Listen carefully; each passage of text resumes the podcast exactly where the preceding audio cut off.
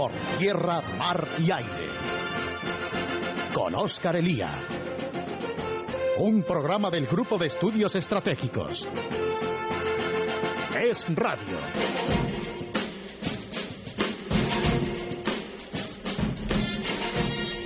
Muy buenas tardes, queridos oyentes. Hoy es domingo 28 de agosto de 2011. Soy Oscar Elía, somos el GES, esto es Radio y seguimos trayéndoles las propuestas de analistas, colaboradores y amigos del GES por tierra, mar y aire. Hoy es el último programa de esta serie que comenzamos el 31 de julio y que hoy llega a su fin, en el que todos nuestros amigos les han podido mostrar a ustedes sus sugerencias, sus ideas y sus propuestas para esta nueva etapa de España que saldrá adelante en el momento en el que el zapaterismo sea por fin historia. Hemos hablado de terrorismo, hemos hablado de energía, hemos hablado de la actitud española ante Oriente Medio, hemos hablado de la relación con Iberoamérica, hemos hablado incluso de las reformas institucionales que algunos partidos debieran poner en marcha ya. Y hoy, para acabar, vamos a hablar genéricamente en términos de seguridad y de defensa pura y dura, que es eh, al final de lo que se trata en este programa. Para ello, tengo a dos invitados de excepción que ustedes conocen bien porque ya han estado con nosotros y con los que vamos a charlar sobre las medidas que España tiene que tomar en determinados ámbitos. El primero de ellos es Rafael Bardají, al que ustedes conocen de sobra y al que eh, saludo en este mismo momento. Rafael, lo primero, muchas gracias y bienvenido al programa del GES. No, muchas gracias a ti, encantado de estar en el programa. Y aquí en el estudio a mi derecha, Carlota García, analista de defensa, la que también hemos tenido en otras ocasiones en este programa. Carlota, bienvenida y muy buenas tardes. Hola, Oscar.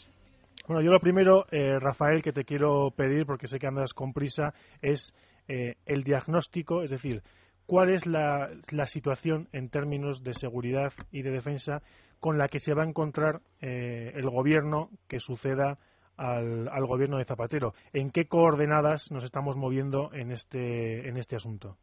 Pues eh, te lo agradezco porque yo creo que España eh, vive un momento muy peculiar y quizás novedoso, ¿no? yo creo que si pudiéramos definirlo, el momento estratégico español en estos días tiene dos eh, fuerzas principales. una, sin duda, es la quiebra de las relaciones institucionales internacionales tradicionales en términos de seguridad, la quiebra de nuestros anclas eh, con los aliados, y me refiero, por ejemplo, desde luego, a una OTAN que está agonizante tanto en Afganistán como en Libia y que por lo tanto no parece que sea una institución sobre la que se pueda depositar el 100% de nuestros intereses de seguridad, por un lado, y por otro, la quiebra también de las garantías otorgadas por aliados tradicionales. En este caso me refiero en concreto a unos Estados Unidos bajo Obama eh, y quizás más allá de Obama, si no renueva su mandato dentro de 16 meses, eh, que están en franca retirada del mundo y que se encuentran inmersos en una nueva fase de introspección, lo cual deja a España sin los pilares de seguridad en los que ha basado su política exterior y de defensa en las últimas décadas, ¿no? Estados Unidos y OTAN por un lado.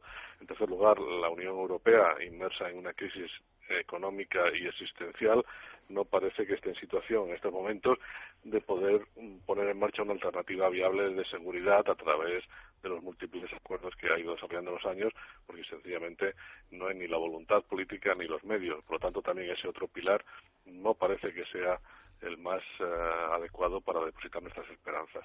Junto a eso, la otra gran fuerza es que España está hoy más débil que hace unos años. La política de los gobiernos de Zapatero en estos últimos años, bueno, en los ocho años que, llevan el poder, ha consistido básicamente en desmilitarizar la defensa, eh, ha consistido en reducir sus capacidades de actuación y ha consistido básicamente en un despliegue sin sentido estratégico que ha mermado logística y presupuestaria y, y en términos de equipamiento eh, nuestras capacidades, ¿no? Y que además yo creo que está provocando una oleada de rechazo popular a cualquier posible intervención en el futuro eh, fuera de nuestras fronteras. Entonces Rajoy se va a encontrar por un lado que el escenario internacional se ha modificado drásticamente, es decir, nuestros aliados ya no son tan seguros ni aliados como hasta ahora, y internamente tiene unos miembros que son mucho más débiles para poder afrontar una situación en la que, por último, y esta es la tercera gran cosa, las amenazas y los riesgos no han disminuido. Es verdad, el terrorismo internacional ya no tiene a Bin Laden en su cabeza, esencialmente, pero el yihadismo no ha desaparecido. Las constantes amenazas a, nuestro suelo, como al Andalus, siguen ahí. El crecimiento de Al-Qaeda en el Magreb es espectacular a través y después o durante la crisis de Libia. Y, y además hay en toda nuestra zona del sur, de la ribera sur del Mediterráneo, una fase en la que se entra de inestabilidad creciente, es decir, la primavera árabe que tantas promesas pareció suscitar, se está convirtiendo en, un modelo de, inestabilidad perpetua desde Marruecos hasta el Golfo Pérsico, lo que puede afectar no solo a nuestra garantía de suministro de, energía desde el norte de África, puede aumentar los flujos de población que vengan como inmigrantes a nosotros huyendo de conflictos e inestabilidades y puede aumentar el terrorismo e incluso puede aumentar eh, aquellas fuerzas políticas que consideren aventureras opciones de política exterior para, para garantizar su, su consumo interno, ¿no? Eh, Marruecos de Temelilla. Por lo tanto, yo creo que el panorama estratégico español es más complicado en el término de riesgos, eh, peor preparado para afrontarlos por los medios que tenemos escasos y mal adaptados y sobre todo que carecemos de los anclajes institucionales y bilaterales con otros países que nos pudieran echar una mano a la hora de cualquier crisis.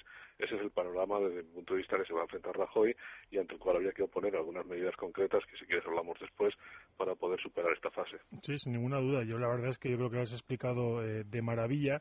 Hay un problema, eh, si se quiere, a nivel, a nivel mundial. Entramos en una etapa que se caracteriza por ser distinta a la que hemos vivido en las últimas décadas y a la que estábamos acostumbrados y a la que habíamos acostumbrado a nuestras organizaciones internacionales y en la que estábamos acostumbrados a movernos, eso ha cambiado y luego efectivamente además está la particular y la peculiar situación de España, eh, por llamarlo de alguna forma, el particular problema eh, de nuestro país. Eh, bueno, la, la, situación a la que vamos a la que se va a enfrentar el próximo gobierno en términos internacionales va a ser, como tú lo has, como tú lo has comentado, muy complicada, eh, con más eh, incertidumbres que, certezas. Y yo no sé, en términos de, de medidas, estas medidas concretas que tú has que tú has comentado, eh, desde luego, quedarse quieto no es una opción y en, una situación así, quedarse quieto en verdad es retroceder y es eh, aumentar las vulnerabilidades propias. Eh, pero yo no sé las medidas que tú plantearías inmediatamente para, para ponernos en marcha otra vez.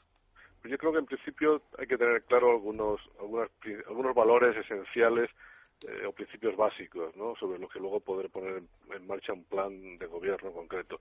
Lo primero hay que ser conscientes de que recortar los presupuestos de defensa nunca ha servido para superar una crisis económica y no va a servir para superar la crisis española. Es decir, que la defensa española en una era de austeridad no puede ser eh, eh, el cabeza de turco eh, ideal para ahorrar dinero en el presupuesto público. España está gastando menos, bastante menos del 1% en su defensa y con eso, desde luego, no se puede plantear eh, ninguna acción exterior seria.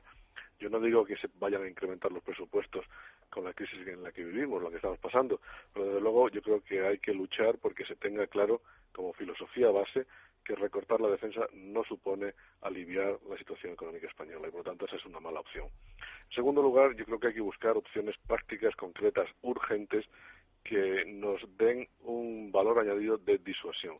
A mí se me ocurre, por ejemplo, que España, el nuevo gobierno, debería negociar con todo su interés y su énfasis y su fuerza con los Estados Unidos para que ese mando nuevo que se creó hace un tiempo y que todavía está buscando su sede, como es el mando para África americano, el AFRICOM, tenga su sede en Rota o en otra base en España.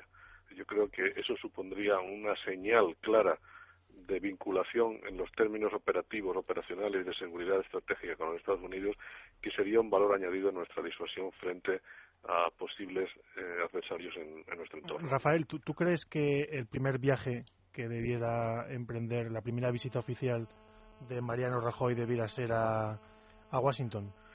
Bueno, no sé si la primera, pero sí una de las más perentorias, desde luego, ¿no? Es decir, quizás la primera, dado el clima en el que nos movemos de incertidumbre sobre nuestra moneda, ¿no? Y el euro, a lo mejor tiene que ser a Berlín.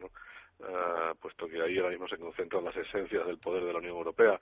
Pero sin duda yo creo que restablecer un puente efectivo, que no sea simplemente la photo opportunity que hemos vivido con Zapatero y la Casa Blanca, sino que tenga un contenido real, yo creo que eso solo nos puede garantizar una mejor seguridad, no vía Europa, sino vía el Atlántico y vía, vía Estados Unidos. Y por lo tanto, si no el primer viaje, uno de los primeros viajes que tendría que dar el, presidente español es sin duda a Washington para sentarse con el presidente, sea Obama o sea quien sea en el futuro, y establecer una cooperación práctica, tangible y real en términos de no solo economía o política exterior, sino en términos de seguridad. Y como digo, eh, enganchar de la forma que sea a los Estados Unidos con nuestras Fuerzas Armadas siempre va a ayudar para que seamos vistos como una manera más fuerte y no como un país más débil, que es lo que se nos percibe ahora mismo fuera. ¿no? Sí, sin ningún género de dudas. Eh, Carlota quería comentar alguna cosa. Carlota. Eh, Rafael, has comentado el tema de los, de los recortes de los presupuestos de defensa. Que, sabemos que es algo que generalizado en, en, Europa, incluso en Estados Unidos. Entonces, el, el problema no solo es mantenerlo, sino, como se ha dicho, lleva diciendo muchos años, es gastarlo bien. O sea, hay que hay que hay que cambiar no esa esa idea de, de cómo gastar y, yo no sé vincular ese nuevo gasto a una nueva estrategia. Es decir yo creo que hay hay muchas más cosas que hacer eh, que hacer de fondo, ¿no? No simplemente mantener el, el presupuesto de defensa. Sin, duda, ¿no? Es decir, eso está claro, ¿no? Yo creo que también aquí hay una lacra, ¿no? Institucional por parte de las Fuerzas Armadas españolas que están acostumbradas a resolver los problemas siempre pidiendo más tiempo, más dinero y más hombres, ¿no? Bueno, eso, eso se ha acabado. Ya la, la época de las vacas gordas es cuestión del pasado.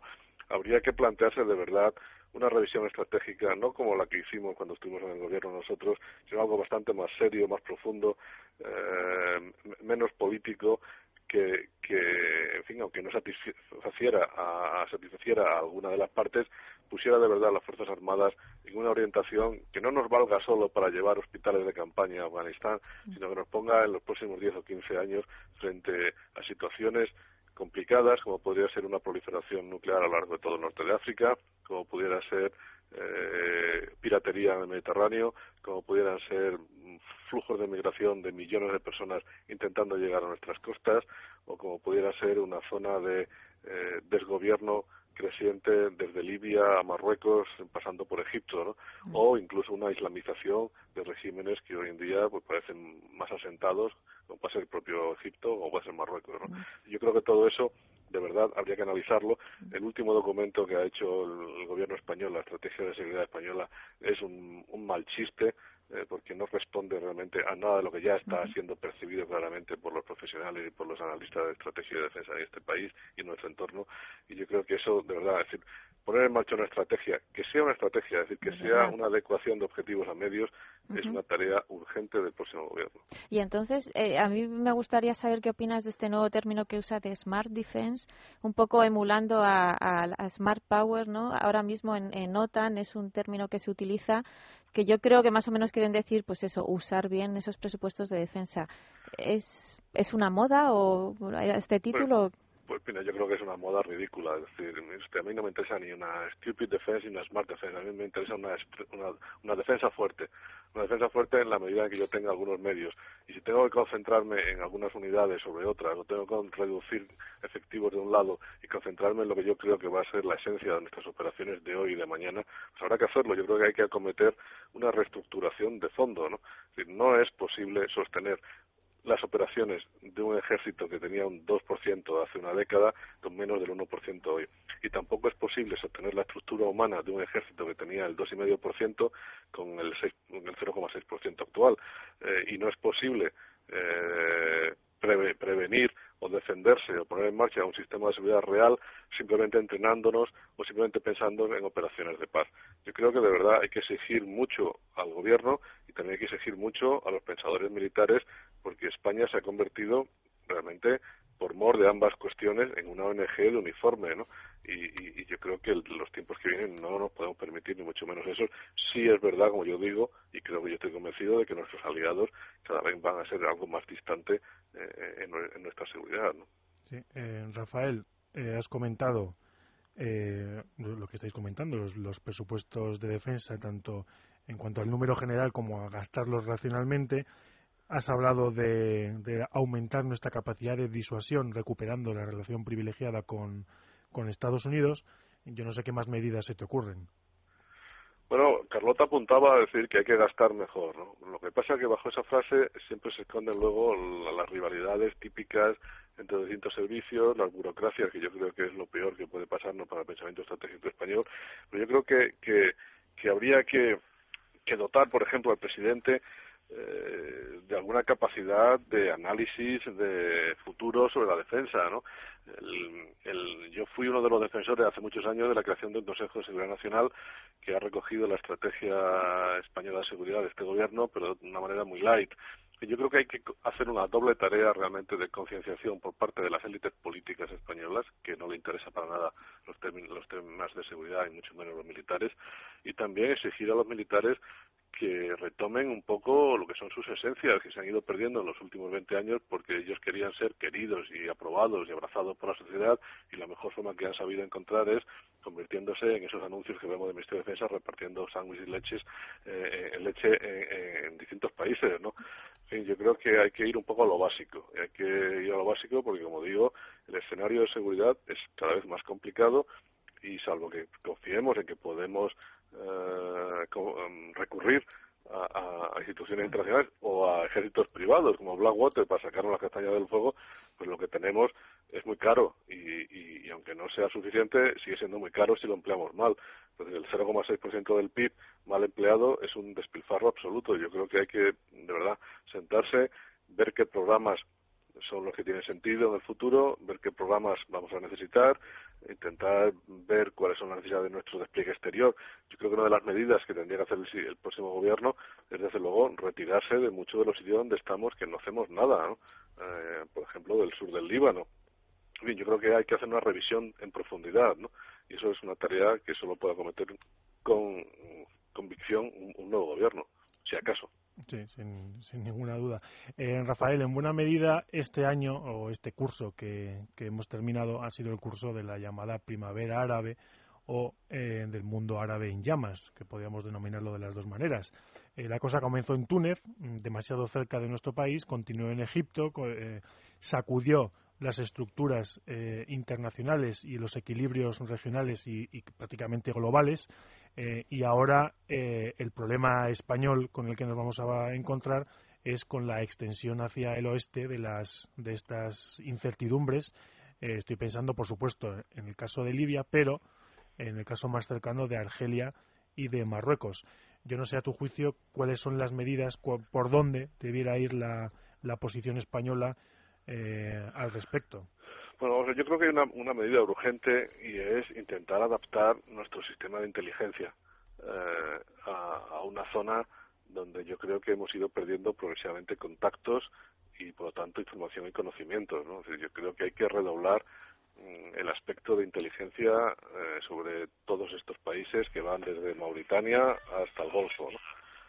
Y, y, y eso pues requiere un cierto tiempo y requiere un cierto esfuerzo. En segundo lugar, yo creo que hay que armarse en el sentido de que bueno hay ciertos países que están desarrollando una gran modernización militar y nosotros tenemos que si no compensar eso al menos garantizar una mejor disuasión si es que se produjera una crisis no y al fin y al cabo hemos tenido un perejil hace no tanto que no impide pensar en alguna locura eh, por parte de dirigentes del norte de África en el futuro pero yo creo que eso pasa esencialmente por un ejercicio de reorganización y de recuperación de nuestra capacidad de disuasión que la hemos perdido. Eh, Rafael, y todo esto en un, en un, lo has comentado tú en la, en la introducción, en el diagnóstico, eh, teniendo en cuenta que España en buena medida, como el resto de países, se va a encontrar sola y va a depender única y exclusivamente de lo que ella haga. Es decir, ante el colapso eh, que hemos visto, primero con la crisis económica, después con la crisis de Libia, después con la crisis de los inmigrantes, el colapso europeo, los problemas graves que atraviesa la OTAN y de las Naciones Unidas cada vez más copadas por las iniciativas eh, de grupos y, regímenes eh, totalitarios, eh, al final asistimos o debemos asistir y debemos prepararnos para una renacionalización o una repatrio, repatrialización de la, de la política exterior. Sí, sin duda. Yo creo que esa es la gran, la gran novedad a la que nos tenemos que enfrentar conceptual y psicológicamente. Es decir, España está sola porque es que el mundo avanza hacia una disolución de las alianzas tradicionales. España en, los últimos decenios ha hecho prácticamente una política de outsourcing de nuestra seguridad, ¿no? Siempre hemos dicho, bueno, por parte de, la época de Franco, los americanos, ¿no? Eh, por parte de la democracia, la OTAN, luego, en fin, para los europeístas, las estructuras potenciales europeas, casi nunca se ha puesto primero España, ¿no? Como tal. Yo creo que ahora, a marcha forzada y por culpa de la realidad, se tienen que dar cuenta los dirigentes españoles de que, no estamos solos, pero estamos progresivamente abandonados como cualquier otro país y cualquier otro país está tomando la rienda de su propio destino y nosotros los españoles tenemos que tomar todas las medidas necesarias para tomar la rienda de nuestro destino sin tener que depender de estructuras que en muchos casos no responden o cuando responden, como por ejemplo podemos ver el caso de Libia, es por causas espurias y intereses prácticamente privados de uno o dos dirigentes. ¿no? yo creo que ese es un factor absolutamente novedoso, es decir, el mundo eh, avanza hacia la renacionalización de las políticas y España no se puede quedar en la inopia y en los deseos vagos de que Europa nos ayudará o los americanos nos ayudarán o la OTAN. Aquí hay que poner carne en el asador teniendo en cuenta esencialmente nuestros intereses nacionales. Ya es hora, por fin, de que España piense en sus intereses nacionales como tal, cosa que es un ejercicio que nunca ha hecho, eh, por desgracia, desde hace cinco siglos. Rafael, eh, una cuestión. Eh, totalmente de acuerdo, estamos aquí en el tema de los intereses nacionales, pero hoy en día es muy difícil que una única nación media, como puede ser España, pueda hacerse cargo por sí misma de de, de, toda su defensa. O sea, es decir, hay unos mínimos, ¿no? Que, evidentemente que hay que tienen que estar ahí, pero se necesitan alianzas, como tú has dicho bien, hay que hay que hay que profundizar con Estados Unidos, pero también nos podemos inventar otro tipo de alianzas. No lo sé, ¿por qué no una en el flanco sur? O sea, una con Italia mirando hacia el Mediterráneo, tenemos intereses comunes, no sé. ¿Tú crees que hay posibilidades de que haya nos reinventemos ciertas alianzas que a lo mejor, no sé, puedan pues tirar hacia adelante? Sí, yo creo que sí, pero teniendo en cuenta que las alianzas del pasado, es decir, alianzas estables en las que no confiaba pasara lo que pasara, eso es ya historia. Es podremos crear coaliciones ad hoc o alianzas ad hoc en el tiempo, ¿no? Y desde luego yo creo que hay que crearlas con las potencias fuertes, no con las potencias que son más débiles que nosotros o iguales, ¿no? Ah, en fin, yo sé que la defensa no puede ser una cuestión autárquica, sobre todo en temas de capacidad o de generación de capacidades. Es decir, hay que comprar lo mejor donde esté y sea más barato, ¿no? Ah, y si hay que hacerlo conjuntamente, pues se hace. Pero yo sí creo y estoy convencido de que avanzar, por ejemplo, en eso que se puso también de moda hace unos años, en el pooling de las fuerzas, ¿no? Tener un portaaviones a media entre dos o tres países, eso es un disparate absoluto, porque cuando los escenarios sean divergentes políticamente, a ver quién va a operarlo. Yo creo que entre tener menos fuerzas y más compartidas con otros países y tener menos fuerzas pero de soberanas, prefiero la segunda opción, ¿no?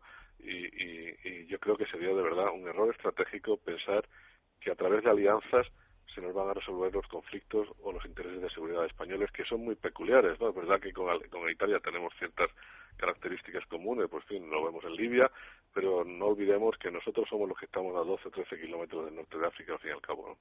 Sí, además, en buena medida, eh, una alianza con Italia vendría muy al pelo de este gobierno. Estoy pensando en su senador saunero, que sería la, alianza del bunga bunga, que probablemente eh, más del pasado que, de, que del futuro.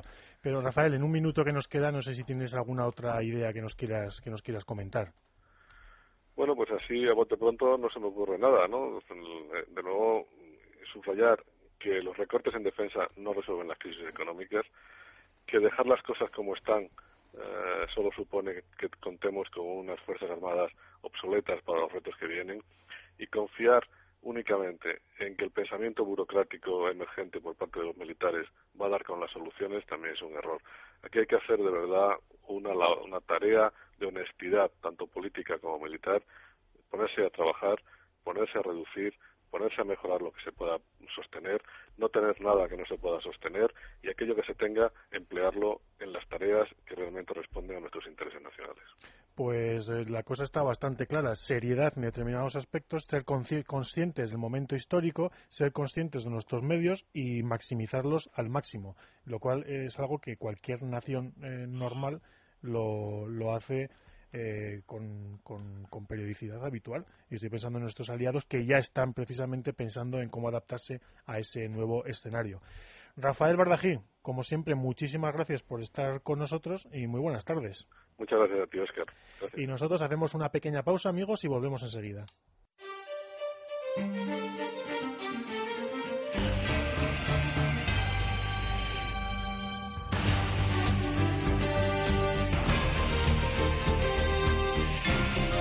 Tierra, mar y aire. Con Oscar Elía. Seguimos amigos, seguimos y en la anterior parte del programa Rafael Bardají nos comentaba la necesidad que tendrá el próximo gobierno de estar atento a los acontecimientos que ocurran en el norte de África. Eh, él proponía incluso la, la, posibilidad de buscar la ubicación del Africón en, en España. Y seguimos hablando de África porque en buena medida es un continente al que eh, se mira más bien poco, simplemente cuando ocurre alguna desgracia, cuando ocurre alguna guerra o cuando ocurre eh, algún acontecimiento que nos influye directamente en, Europa, pero eh, que es un continente que está en continuo cambio, que está en continua maduración y que, sin ningún género de dudas, será uno de los campos de batalla y de cooperación de este siglo XXI. Para hablar de África y para hablar de cuál debe ser la posición de España como país eh, mínimamente decente y como, y como país que aspira a ocupar un lugar entre el resto de las naciones, tenemos a una invitada que ha estado ya en este programa con nosotros y a la que ustedes seguro que conocen también porque eh, ha acudido también a eh, debates en libertad en alguna otra ocasión. Ana Camacho, lo primero, bienvenida al programa del GES y buenas tardes. Hola, buenas tardes, Oscar. Y sigue estando con nosotros Carlota. Carlota. Aquí estamos. Aquí estamos. Eh, Ana, primera pregunta que yo te lanzo a bocajarro. Eh, en buena medida, España no atiende lo suficiente al continente africano, que pese a todo nos sigue siendo eh, bastante lejano, por lo menos en cuanto a en términos de opinión pública y de clase política, pero la pregunta que te hago yo es ¿por qué eh, debemos eh, tener una política eh, coherente, una política ambiciosa y una política mantenida en el tiempo hacia África. Pues yo creo que la respuesta está clara, no hay más que verlo en un mapa. Es que África no es ese continente que está allí lejano, de las sabanas perdidas que forman parte de las novelas y, de los sueños de los grandes exploradores. Es que España está en África. Y no solo tenemos a Ceuta y Melilla eh, eh, estando allí formando parte de ese entorno, sino que las Islas Canarias, que siempre están cuando vemos el mapa del tiempo en ese recuadrito que parece que está mm, encima de España, en realidad están mm, a la misma distancia que Madrid de Segovia de no solo de Marruecos, sino de ese gran continente que a partir de ahí eh, se abre eh, ante una parte de la población española que, bueno, África mm, la tiene a las puertas de su casa, a la distancia de Madrid, de Segovia, ni más ni menos. Evidentemente, eh, estratégicamente ocupa un lugar fundamental. Rafael Bardají, hablaba de situar el Africón, de pedir la, ubicación del Africón en Rota. ¿Cuál es tu opinión al respecto? Bueno, yo si pudiese elegir, donde lo situaría es en las Islas Canarias. Efectivamente. O sea, mm, y además no es una idea nueva, porque eh, la situación estratégica de las Islas Canarias ha sido objeto de atención de las grandes potencias eh, por su relación con África, aunque en realidad luego económicamente y socialmente y sociológicamente las Canarias hayan estado tradicionalmente mirando a Latinoamérica. Pero el hecho de su posición estratégica ha sido objeto de atención, pues, por ejemplo, en la Segunda Guerra Mundial, sin ir más lejos. Pero incluso recientemente, pues me consta que ha habido viajes de la señora Condolesa Rice cuando todavía era secretaria de Estado, pues a las Islas Canarias, de incluso de lobbies interesados en hacer comercio con África con plataforma en las Islas Canarias, bueno, incluso esta primavera. Es decir, que eso es, eh, es una riqueza que tenemos ahí. Es decir, las Islas Canarias están mirando a África y son una plataforma ideal para desde allí hacer negocios en África. Eso no es una idea nueva. Ya en el siglo XIX lo vio un explorador escocés eh, que decidió que el lugar ideal para hacer penetración en África ¿eh? y hacer la competencia a los franceses que ya se habían instalado controlando los mercados de las carabineros de Tombuctú era la isla de Lanzarote. Ni Marruecos, ni lo que ahora es Mauritania, mm, ni el resto del norte de África. Era Lanzarote, que además estaba en la ruta estratégica hacia Inglaterra. Y ahí fue el origen de la primera colonia del Sáhara Occidental fue ahí en Tarfaya, enfrente de las Islas Canarias, a media hora de vuelo. estamos hablando de, un recurso territorial español que está desaprovechado en ese sentido, dando términos estratégicos, como comentas, económicos también. Efectivamente, efectivamente. Porque lo curioso es que España parece como que, estando en África, tradicionalmente mm, le, da, le da la espalda. Y como mucho considera África, pues Marruecos, es decir, como si no hubiese otra vecindad que Marruecos, cuando los datos económicos, por ejemplo, de comercio de las Islas Canarias, eh, indican que es más importante para las Islas Canarias y especialmente en un momento tan delicado como, como es este, con el paro que hay en las islas, es más importante el comercio con Mauritania que no el de, con el Marruecos. Eh, el de Marruecos eh, es importante, las cifras se disparan cuando hablamos de productos pues de refino, de carburantes, en fin. Pero si hablamos de comercio, de eh, mercancías exportadas a África, por ejemplo, Mauritania mm, se está adquiriendo una importancia cada vez mayor. y no solo, no solo Mauritania. Si tú tuvieses que eh, lo que estamos haciendo en nuestros programas especiales de verano, eh, ¿qué medidas crees tú que, España debiera poner en marcha en relación con, en relación con África? Bueno, yo ante todo te decía Mauritania porque normalmente Mauritania es considerado como el prototipo de país o de Estado fallido, donde mm, solo hay desierto, donde la sociedad es una sociedad camellera, muy primitiva, eh, poco, poco visible como una sociedad de consumo. ¿eh? Esa es normalmente la idea que solemos tener en la península eh, de, ese, de, ese, Estado que está enfrente de las Islas Canarias. Otra cosa es cuando vas a las Islas Canarias y ves a a todas esas mujeres mauritanas, porque son las mujeres las que hacen principalmente eh, comercio eh, en, maletas, que parece una tontería, pero es un comercio mm, que deja mucho dinero, porque ellas van, vienen, maleta va, maleta viene, cada maletón, que es, bueno, siempre hay grandes peleas en las colas de esos aviones, porque esas maletas nunca entran, pues van directamente a los mercados y se convierten incluso en puestos y son todo mercancías compradas en España. Y lo que interesa es mercancía de consumo. ¿eh? Ese es un dato que aquí nunca lo tenemos eh, presente, la importancia que tiene ese trapicheo de, de, los africanos. Luego está los que ya llevan los contenedores, van de forma más organizada.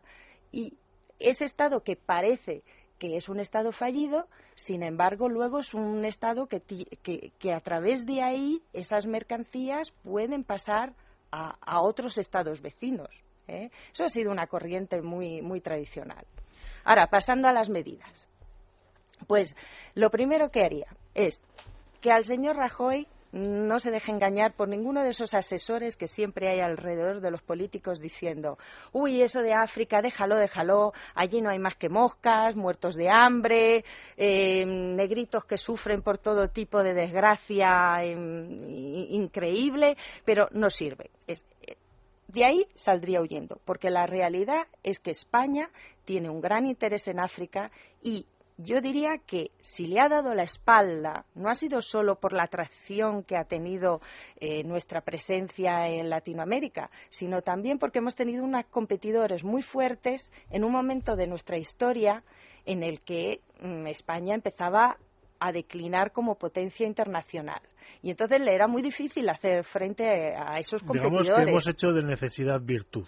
Claro, dice, como no puedo competir con ellos o competir con ellos me va, me va a costar graves disgustos, pues lo que hago es decir que no me interesa o que allí no hay nada importante. Y así, pues hemos salvado las apariencias. Y eso ha sido una constante desde el siglo XIX y desde la demarcación de las fronteras coloniales ¿eh? en el Congreso de Berlín y después hasta ahora. No nos engañemos es así. Entonces, lo primero, el señor Rajoy, dedíquese a recuperar el tiempo perdido y coja el toro por los cuernos. Sin ¿eh? ninguna duda. Están las principales potencias y las potencias aspirantes están en África y, bueno, como tú comentas, España mm, debe estarlo, sin ninguna duda. Y debería empezar a estarlo por sus propios territorios. Es decir, la época colonial está claro que se acabó. Pero eh, España eh, tuvo unas colonias en África y quedan dos territorios, uno pendiente de descolonización, que es el Sáhara, y otro es Guinea Ecuatorial, que hablan español. Y es más, actúan como punto de difusión del español en el continente africano.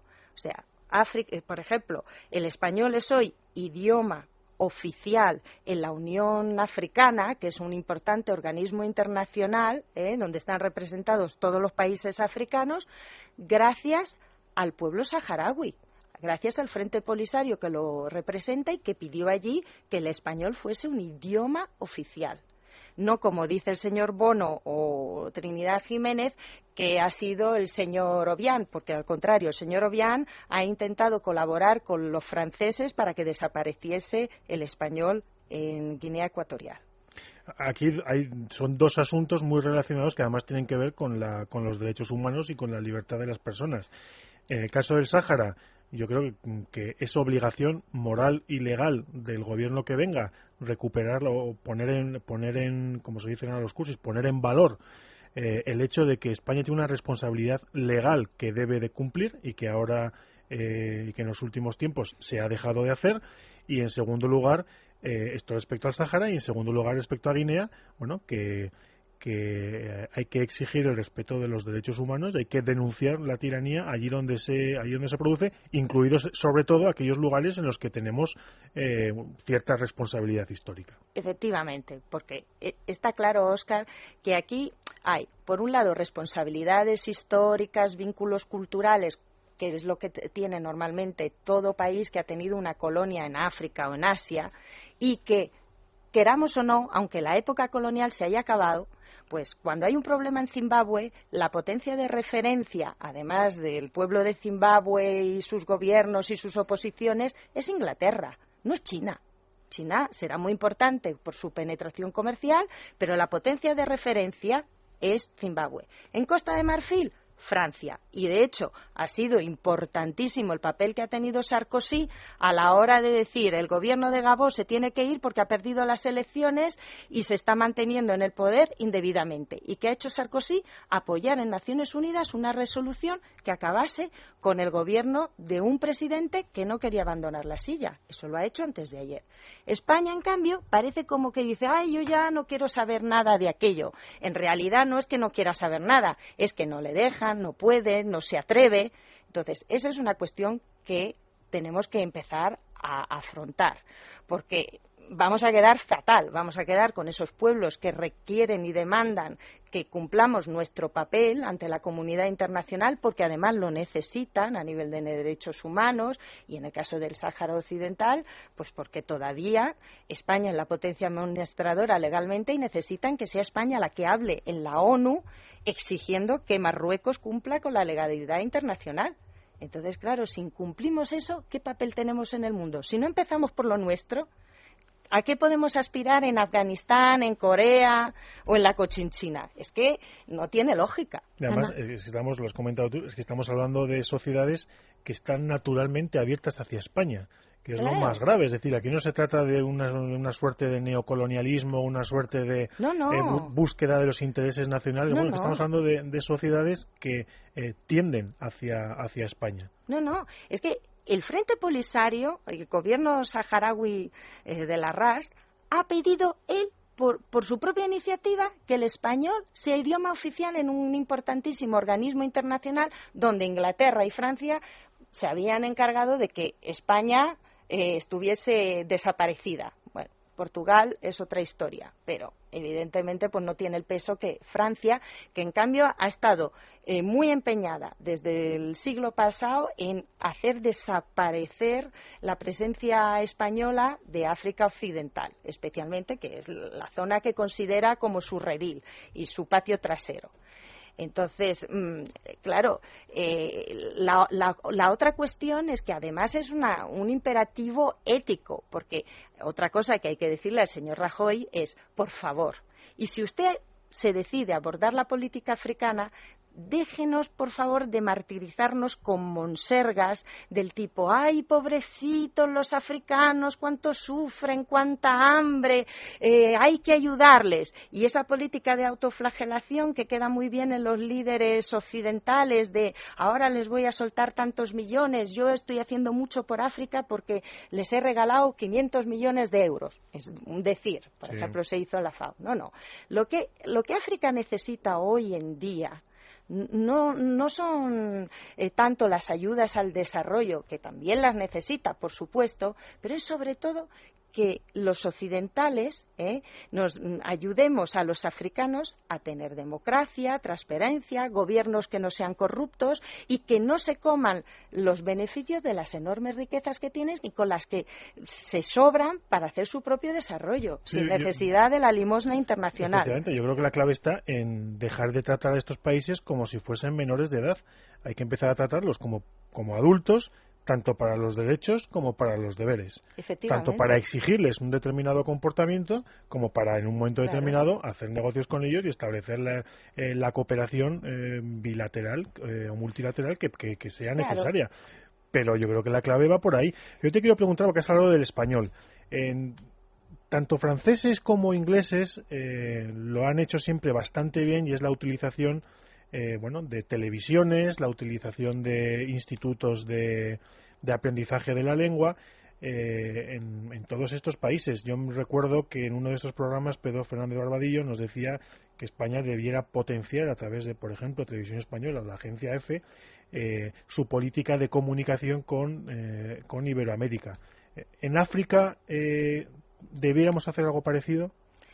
Bueno, eh, claro que debiéramos. Y lo hemos intentado hacer o ha habido un intento, me acuerdo en la época de Felipe González, cuando Pilar Miró era directora de televisión española, hubo un intento de potenciar en, Guinea Ecuatorial una, una radio y televisión que era el proyecto África 2000. Y era un proyecto de sensacional porque, siguiendo el modelo que se había hecho en otros países, pues se utilizaba el medio de comunicación de la radio, que además es bastante económico, ¿eh? más en aquella época, estoy hablando de los años 80, pues incluso para apoyatura de eh, programas eh, educativos, sanitarios. Bueno, ese, ese proyecto fue un bombazo en el Golfo de Biafra Estoy hablando de ese enorme perímetro en el que se asoma Nigeria, gran país puntal de la anglofonía en la zona, Camerún, Gabón. ¿Por qué? Porque aunque nosotros no cuidemos el español y no tengamos institutos como los franceses, hay una realidad y es que el francés está en retroceso, a pesar de todas las inversiones que hacen. Y el español, a pesar de ellos, aguanta, aguanta y, y aumenta, y aumenta. Y entonces empezó a producir un fenómeno muy curioso, y es que esa más emisora atrajo a un montón de interesados en esa zona por una cuestión, fíjate, lo que, lo que es la cultura, la música.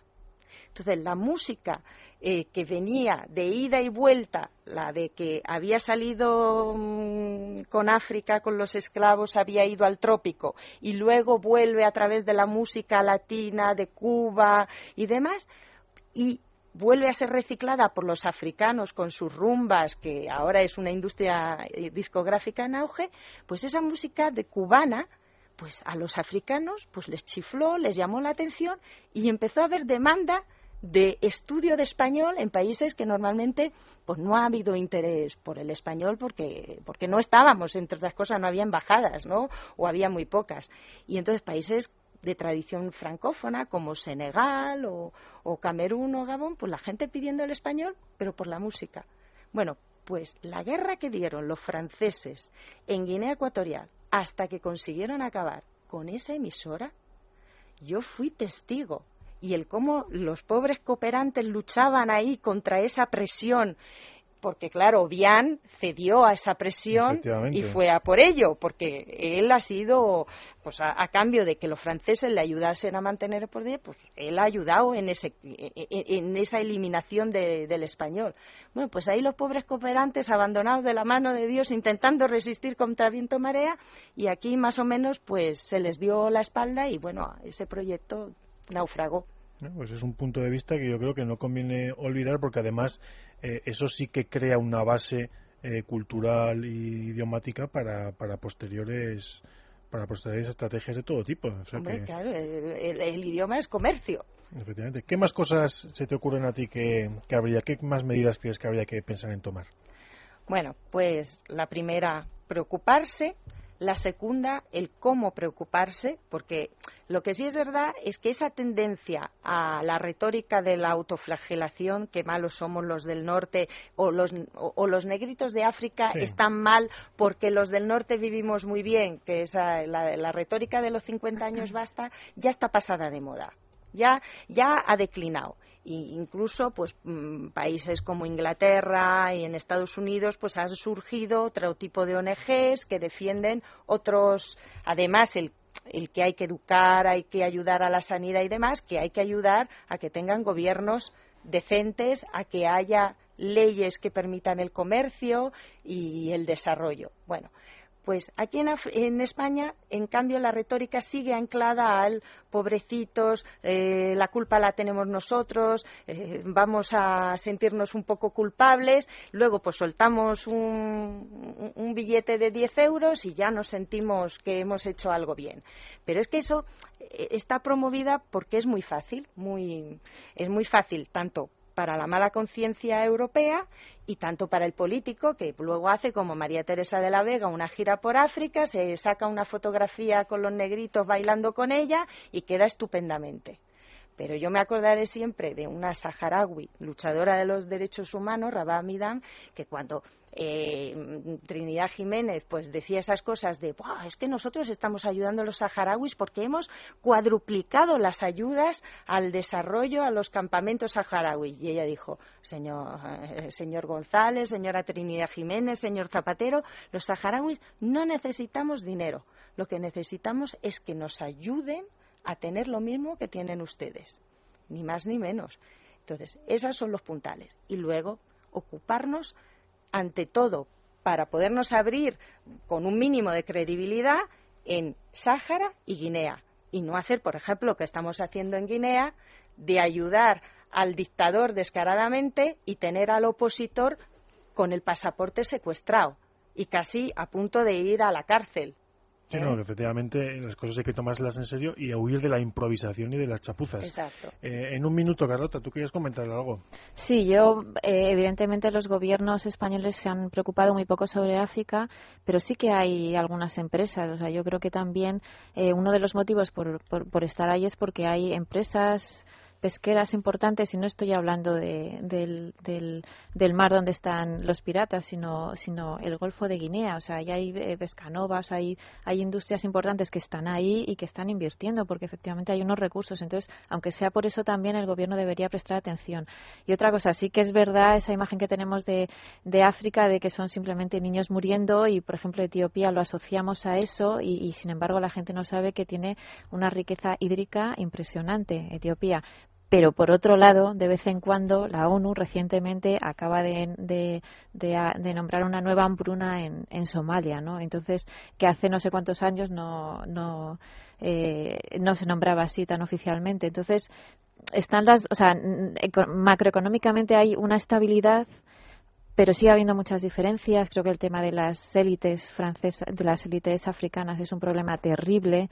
Eh, es complicado. Es, evidentemente tenemos que prestar atención, pero yo creo que es mucho más complicado. a Carlota se le ha eh, escapado las élites eh, francesas, que son al final las que traen los problemas en el, continente. La verdad es que mm, tenemos que dejarlo aquí, tenemos que hacer una pequeña pausa. lo que comenta, lo que comenta Ana es fundamental. Es decir, hay que tomarse en serio el continente africano, hay que tomarse en serio nuestros deberes y nuestras obligaciones y hay que tomarse en serio a estos países y a estas sociedades, eh, tanto desde el punto de vista eh, moral, porque no podemos tratarles como a niños pequeños eh, e inmaduros, como desde el punto de vista de que hay que exigir que se comporten como adultos, con derechos y con deberes.